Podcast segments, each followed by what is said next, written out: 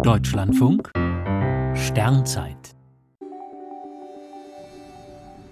19. Februar Kopernikus, kleiner Kommentar, Revolution. Vor 550 Jahren kam Nikolaus Kopernikus in Thorn zur Welt. Sein Name steht für den größten Umschwung in der Geschichte der Astronomie. Kopernikus formulierte das neue Weltbild, nach dem nicht die Erde, sondern die Sonne im Zentrum des Planetensystems stehe. Als das entscheidende Jahr wird meist 1543 genannt. Im Todesjahr des Astronomen erschien sein Hauptwerk De Revolutionibus von den Umläufen.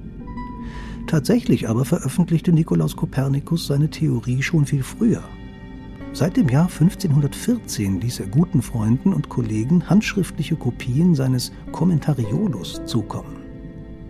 Im kleinen Kommentar legte Kopernikus erfrischend klar seine Ideen über den Kosmos dar.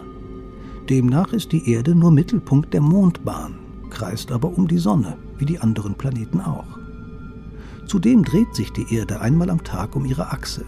Für uns heute ist das selbstverständlich, damals war es revolutionär.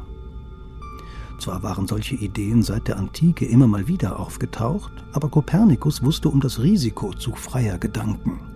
Als Student in Bologna hatte er miterlebt, wie die Inquisition einen Philosophen auf dem Scheiterhaufen hinrichten ließ. Daher zauderte Kopernikus, der zudem als Domherr im Dienste der Kirche stand. Seine im Kommentariolus angekündigte große mathematische Abhandlung veröffentlichte er erst drei Jahrzehnte später.